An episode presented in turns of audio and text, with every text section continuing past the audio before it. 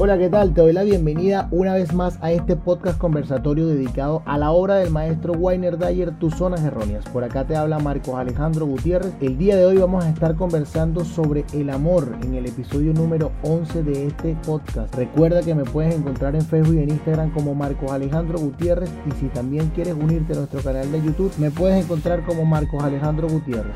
Activa la campanita, suscríbete al canal y disfruta cada día de un nuevo episodio de este podcast conversatorio. Espero que te guste, te doy la bienvenida.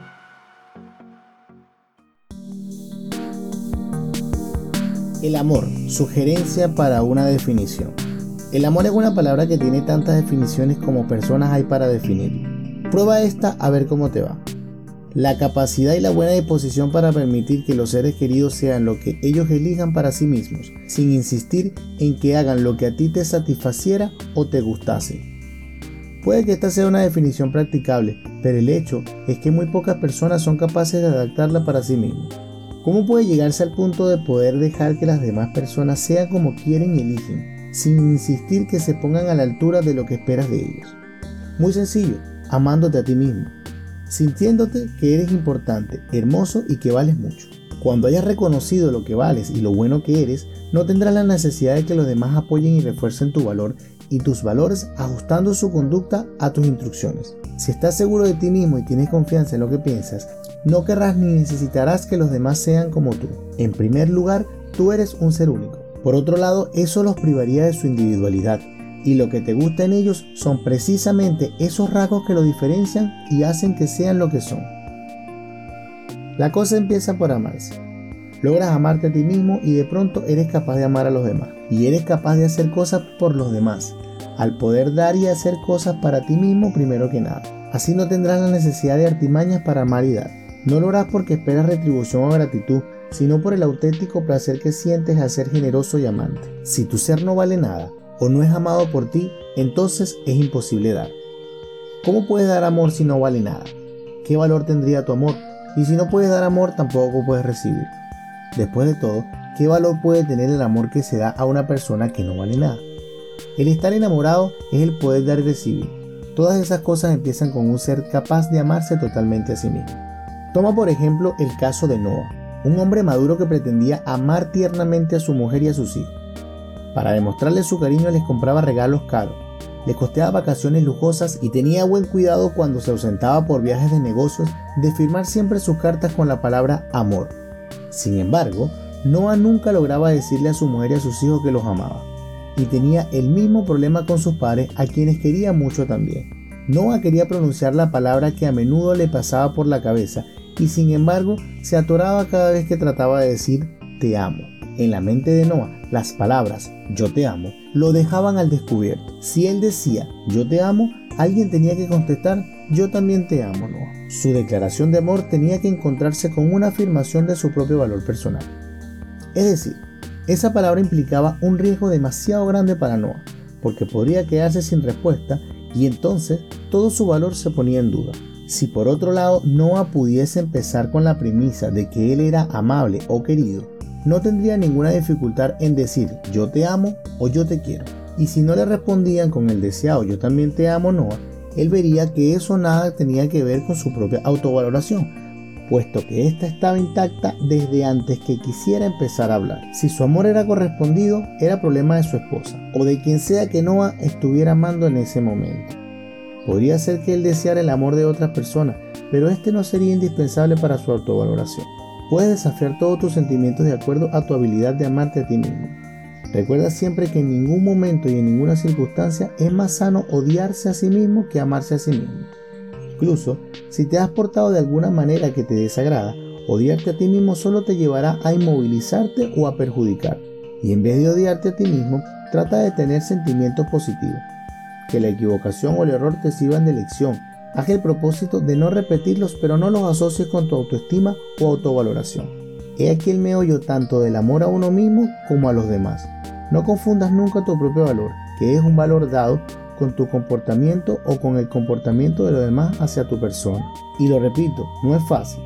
Los mensajes que nos manda la sociedad son abrumadores. Eres un niño malo en vez de te portaste mal.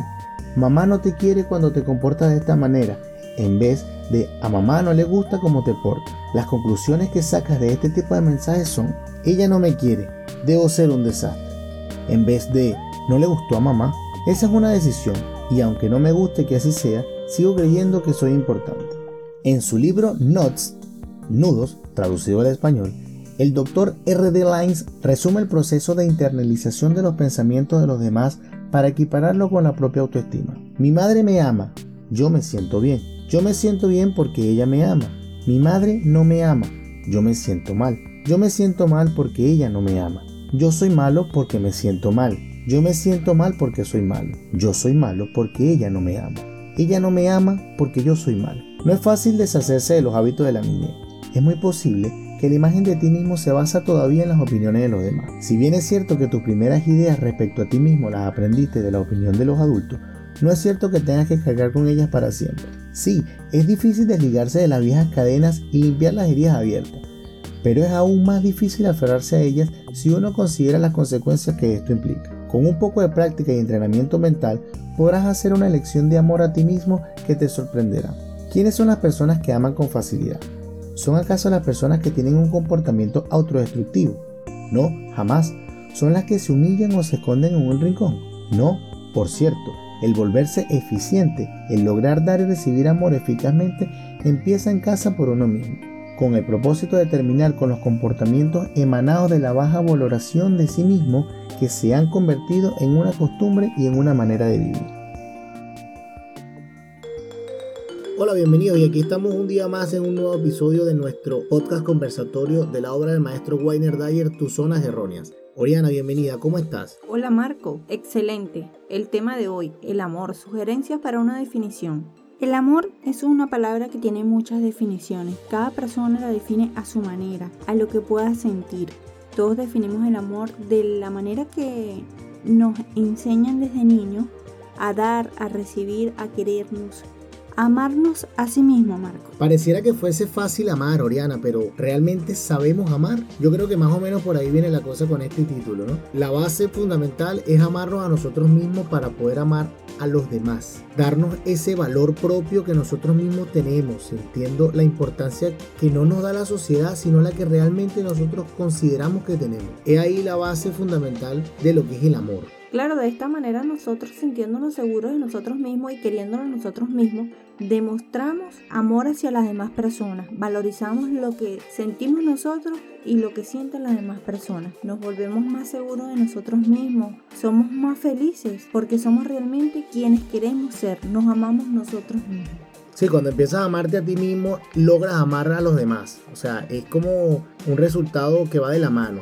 Hay que primero amarse uno mismo para poder demostrar o dar a los demás, que es el error que básicamente cometemos todos, que lo conversamos en el capítulo anterior, siempre le damos mayor valor a primero dar para luego recibir, cuando realmente nosotros tenemos que darnos primero a nosotros mismos amor para poder compartirlo o brindar amor a otras personas. Marcos, a veces nosotros sentimos miedo de expresar nuestros sentimientos porque no somos capaces de soportar lo que la otra persona nos diga. O sea, en este caso, si yo te digo a ti te amo, yo espero recibir que tú también me digas yo también te amo, Oriana. Pero si no es así, yo sufro como una decepción, porque no estamos como preparados para recibir lo que la otra persona siente, o estamos acostumbrados a una sociedad que yo doy para recibir. Y no es así, tú das porque a ti te nace realmente dar. Sí, a veces el valor también que nos damos a nivel social es de cómo creemos que nos está recibiendo la otra persona. Siempre como que yo voy a dar algo a cambio de algo